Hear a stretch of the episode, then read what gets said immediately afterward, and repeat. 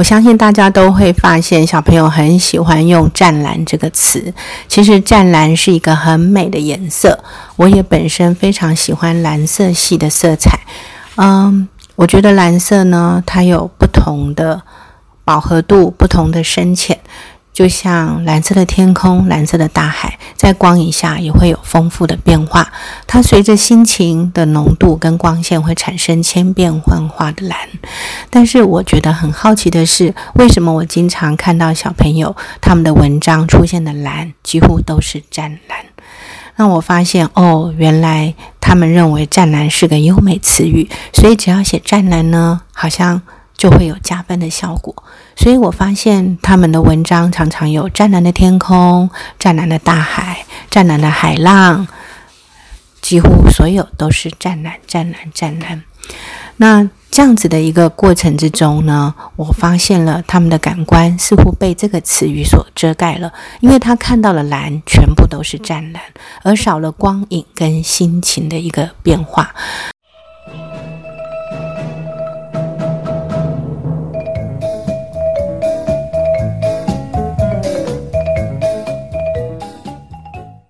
那我接下来要分享一个小男孩，呃，他呃在透过这个湛蓝的一个呃游戏的过程中，发现很有趣的一个经历。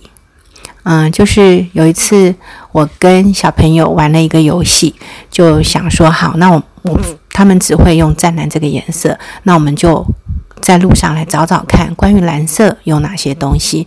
于是呢，我们看到有蓝色的天空、蓝色的车子、穿蓝色衣服的孩子、提蓝色袋子的人，或穿蓝色鞋子的人。好，那我们现在把所有的蓝都套上了湛蓝，所以小朋友就开始会觉得，我看到湛蓝的天空、湛蓝的车子、湛蓝的衣服、湛蓝色的袋子。湛蓝色的鞋子，一开始他觉得很好玩，诶，所有的蓝都跳出来了，路上所有关于蓝色都一个一个跳到他的眼前，于是他就开始写了。我看到湛蓝的天空，路上有几部湛蓝的车子，有一个戴着湛蓝色安全帽的人骑着摩托车。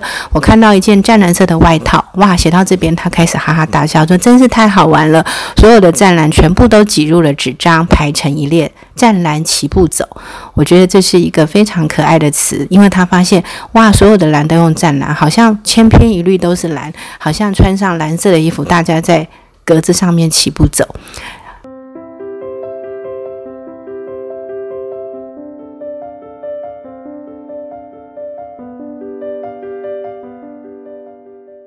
那接着我就问他说：“你还在看到什么呢？”他继续用他明亮的双眼搜寻着。他说：“我看到花猫有湛蓝的眼睛，我看到湛蓝色的招牌，我还看到湛蓝色的溜滑梯，又看到湛蓝色的收水桶。”哇，写到收水桶，他已经开始觉得有点想吐了。他说：“我可不可以不要再写湛蓝了？”于是我教他再挑几项，然后。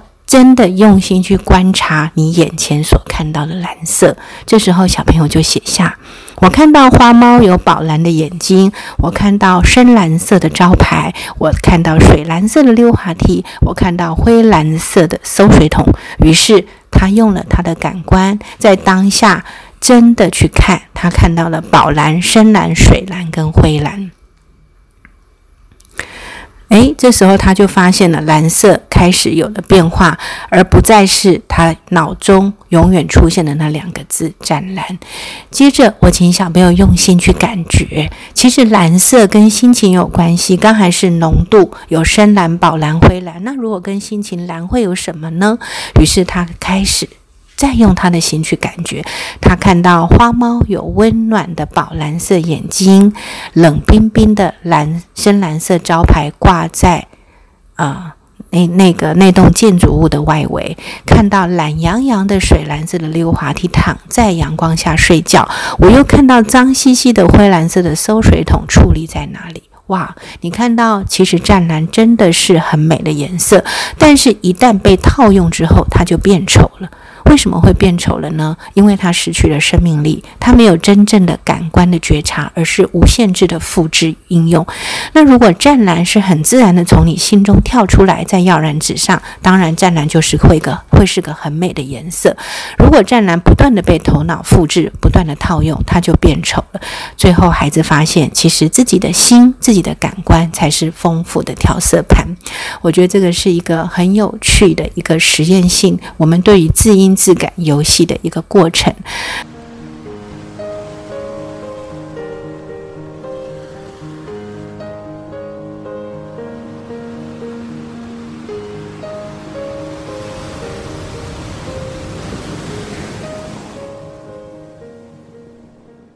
那接下来我要分分享一个很可爱的故事，就是聪明的湛蓝遇上笨笨的蓝。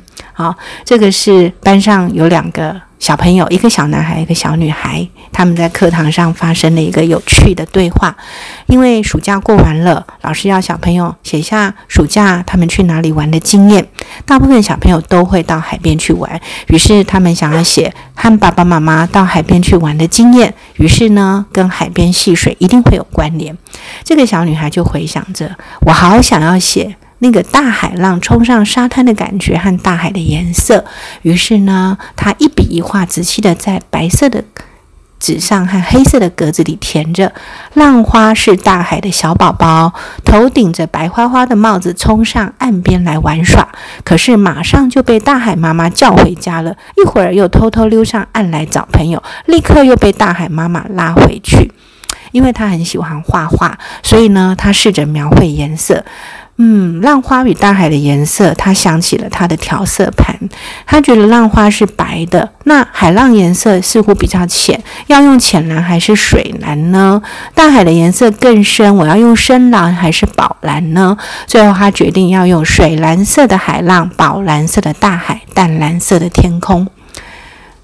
于是他开始写下了这些不同颜色的蓝。结果他要写宝蓝色的大海的时候，他突然忘记宝要怎么写。于是他就问隔壁的小男孩说：“宝蓝色的宝要怎么写呀？”小男孩抓抓头说：“不知道。”然后他用带着讽刺的语气说：“你怎么那么笨呐？你为什么不会用优美词语呢？写湛蓝就好啦，干嘛想那么多？”小男孩脸上显出得意的神采，然后小声地说：“我跟你说，我都是用湛蓝色来写哦，我都写湛蓝的。”天空湛蓝的大海，因为湛蓝会被画红圈圈呀。这是优美词语，你连这个都不会哦。于是小男孩继续玩着他的自动笔。原来他用他优美词语和成语，很快就完成了海边游记了。但是小女孩却很专注的用她的铅笔一笔一画的写出“包敖宝”，继续写着她的文章。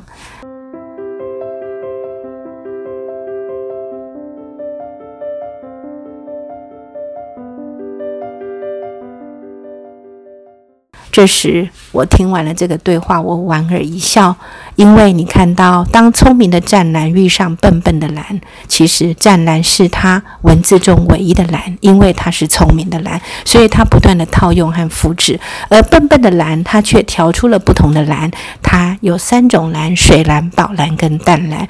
其实，小女孩是用她心里的调色盘，写出真正感受的大海。啊，我想这个这个两个小朋友的短对话，让我们可以看到，其实小朋友很有趣、很可爱的过程。那事实上，你也可以提供一个很漂亮的大海的照片让他们看，他们就会发现说：哇，原来蓝色有这么多层次的变化，有墨蓝、深蓝、灰蓝、宝蓝、青蓝。好，那在这个各种蓝色的变化过程中，如果他再加上他心去感觉，他就会有清凉的蓝、忧郁的蓝、深邃的蓝，啊，或者是活泼的蓝，或者是暗淡的蓝。于是蓝色有了各种深浅浓度，又有各种心情，于是蓝就变得非常的活泼。而他用他的生命。和他的感官、他的心情去感受蓝色的时候，世界就变得更丰富，他的文字也显得更多彩多姿。我想，这个是我们可以给孩子非常好的一个游戏设计跟故事分享。